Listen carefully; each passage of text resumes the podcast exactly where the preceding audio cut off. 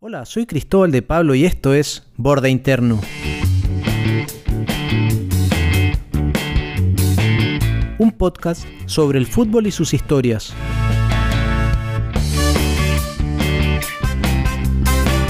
Hola amigos, les doy la bienvenida a este nuevo capítulo de Borde Interno. Les agradezco su sintonía en un episodio muy especial.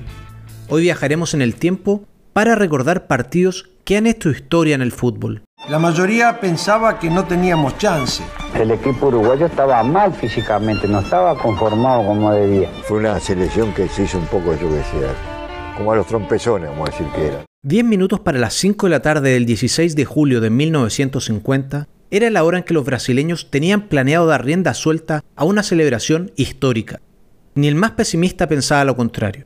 Pero fallaron, y los millones que siguieron el partido en el país y las 200.000 personas presentes en el Maracaná vivieron algo más parecido a un funeral. Ese día, cuando todas las apuestas iban para la verde amarela, Uruguay conquistó su segundo título mundial al vencer a Brasil en su casa. Han pasado 70 años desde ese encuentro y sigue siendo uno de los partidos con mayor trascendencia en la historia del fútbol. Ese día nació el Maracanazo. Pocos fueron a despedirlo, no le tenían fe. Los únicos que creíamos eran nosotros que creíamos en nosotros.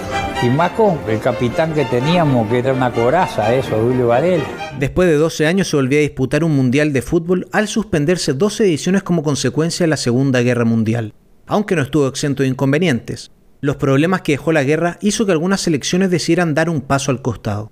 Es por eso que la cuarta edición de la Copa Mundial se disputó con solo 13 selecciones, 7 representantes americanos y 6 europeos.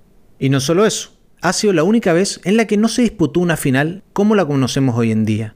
Aunque el azar quiso que Brasil y Uruguay terminaran disputando una verdadera final en el último encuentro de la liguilla. Debido a la baja concurrencia para que se disputaran más partidos y también aumentara la recaudación, Brasil propuso un nuevo formato. Decidieron que se jugaran cuatro grupos y los ganadores de cada serie avanzarían a un cuadrangular final, que sería modalidad todos contra todos. En el cuadrangular final, Brasil goleó sin problemas a Suecia 7 a 1 y a España por 6 goles a 1, mientras que Uruguay rescató un empate 2 a 2 con España y se impuso agónicamente por 3 a 2 a los suecos. Al último encuentro del mini torneo, los locales llegaron con 4 puntos, mientras que los orientales lo hicieron con 3. Esto quiere decir que Brasil, con un empate, levantaría su primera Copa del Mundo.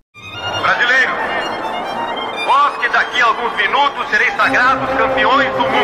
Sí, la prensa tenía todo ya estipulado, ya fíjate que tenía los títulos Brasil campeón del mundo.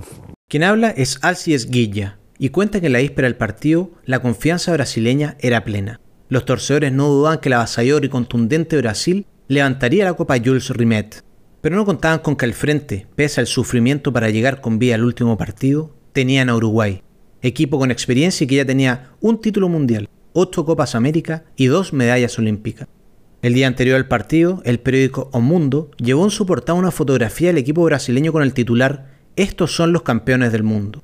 El capitán uruguayo Obdulio Varela, al recibir el periódico, se levantó, miró a todos sus compañeros y de repente comenzó a orinar sobre el matutino. Es que incluso en Uruguay no eran pocos los que creían que Brasil se quedaría con la copa. Se dice que cuatro dirigentes y dos periodistas volvieron a Uruguay antes de la final al pensar que Brasil los iba a golear.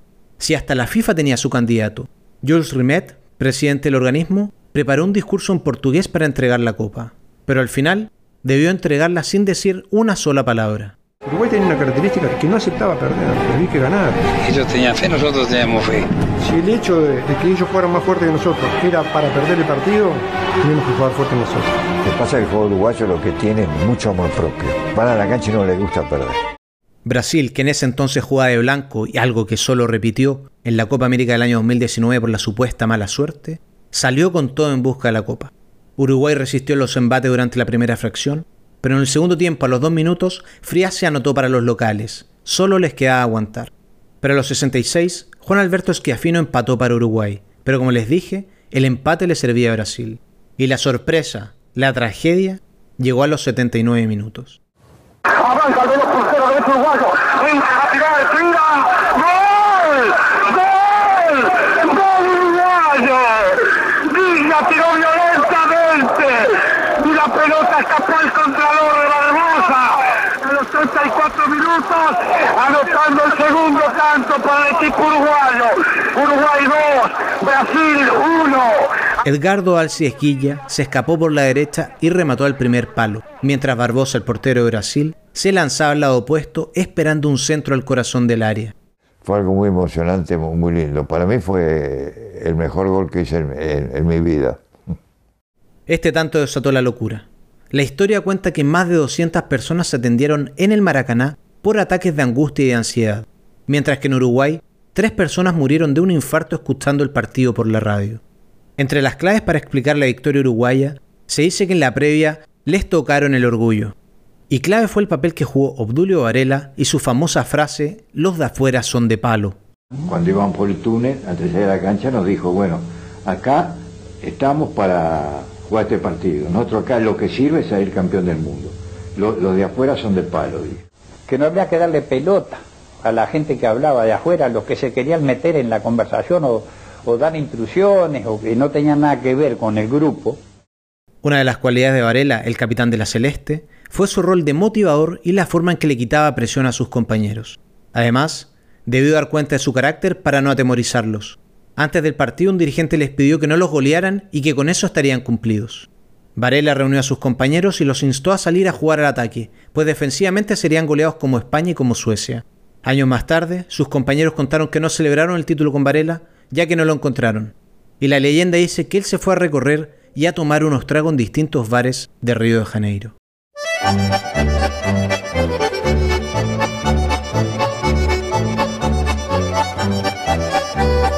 Después de la Segunda Guerra Mundial, la primera Copa del Mundo en suelo europeo fue en 1954 y la FIFA se decantó por Suiza, al ser el único país con la infraestructura necesaria tras el conflicto bélico. Este torneo marcó el inicio del estrecho vínculo con la televisión, al ser el primer mundial en ser transmitido a por lo menos ocho países de Europa. Su formato también llamó la atención. Se formaron cuatro grupos con cuatro equipos cada uno. Hasta ahí todo normal. Lo curioso fue que a dedo se designaron dos cabezas de serie por grupo, quienes no se enfrentarían entre sí, por lo que solo se programaron cuatro partidos por cada zona.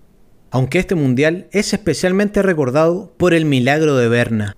¿De qué se trató? Bueno, los grandes favoritos para el título eran Brasil, Uruguay, que era el campeón defensor, y Hungría. Pero quien se quería con los honores fue Alemania Federal, equipo que se consagró con tintes heroicos gracias a su temple y su buen juego, pero también gracias a la ayuda del clima y la tecnología. Tacos atornillados. Atornillados. Brillante. Según el tiempo que haga, la longitud adecuada. Este es un fragmento de la película El milagro de Berna, donde se resalta la importancia que tendría para los alemanes que el día de la final lloviera, deseo que finalmente se les cumpliría. La cancha estaba pesada y vital fue el rol de los zapatos con tacos intercambiables que Adi Dassler, creador de la marca Adidas, confeccionó para la selección alemana. Los teutones cambiaron sus tacos o toperoles para así tener mejor agarre que sus rivales en el resbaladizo césped, y a fin de cuentas sería un factor determinante. Hungría, o el equipo de oro como eran conocidos, llegaban a la final del Mundial con un invicto de 33 partidos. Además, fueron los primeros en ganar a Inglaterra en Wembley y hasta antes de la final de Suiza habían convertido 25 goles. Algo no menor, ya que aún ostentan el récord de mayor cantidad de goles en un Mundial con 27 tantos a favor. En el partido definitorio ante Alemania Federal, a quienes habían goleado en la fase de grupo por 8 goles a 3, todos esperaban una nueva exhibición del equipo comandado por Ferenc Puskas. En el duelo jugado en el Wankdorf Stadium de Berna, los húngaros necesitaron 8 minutos para ponerse en ventaja de dos goles con tantos de Puskas y Sibor. Pero los alemanes algo tenían que decir y la voltereta comenzó a fraguarse en los pies de Morlock y Ran. A los 18 minutos, el juego ya estaba igualado y se iniciaba un nuevo partido. Cuando quedaban solo 6 minutos para el pitazo final, Helmut Ran recogió un despeje de la saga húngara para convertir el gol del triunfo, de su primera copa y del renacimiento alemán.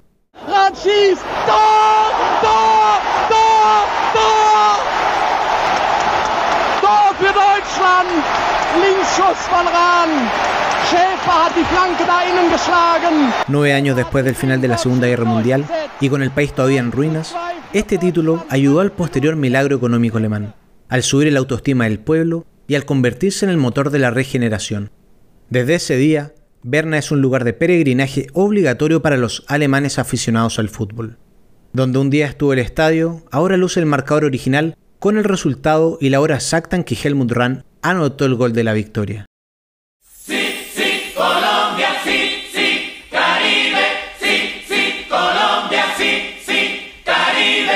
El 5 de septiembre de 1993 es recordado en Argentina como el Día de la Vergüenza, mientras que en Colombia significa alegría, y en el resto del mundo, baile.